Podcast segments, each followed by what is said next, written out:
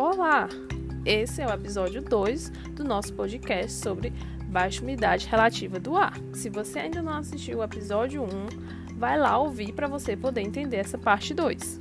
Bom, nesse episódio a gente vai falar sobre o soro fisiológico e como ele é utilizado. Você conhece o soro fisiológico?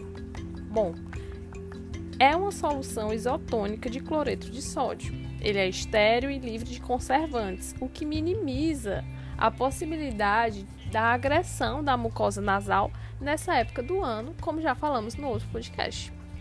Ele é indicado como um fluidificante e descongestionante nasal. Calma, calma que eu vou te explicar o que é isso. Significa que ele é ótimo para a hidratação da mucosa nasal e que além disso, ele provoca um alívio quando você tem congestão nasal.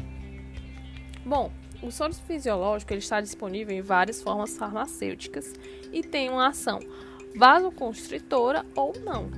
Você sabe o que é essa ação?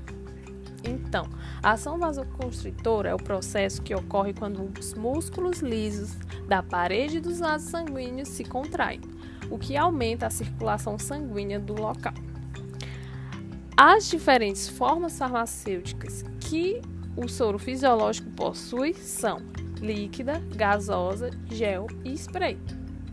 A fórmula líquida, ela pode ser utilizada pingando a solução dentro do nariz ou por solução injetável em casos indicados.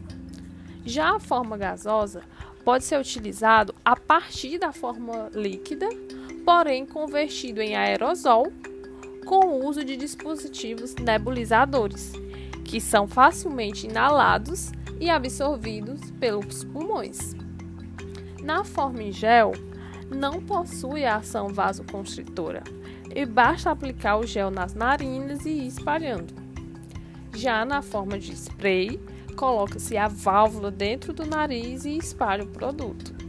Uma dica é: opte sempre por soros livres da ação vasoconstritora. Espero que esse episódio tenha te ajudado. Não deixe de preencher o nosso formulário. Até a próxima!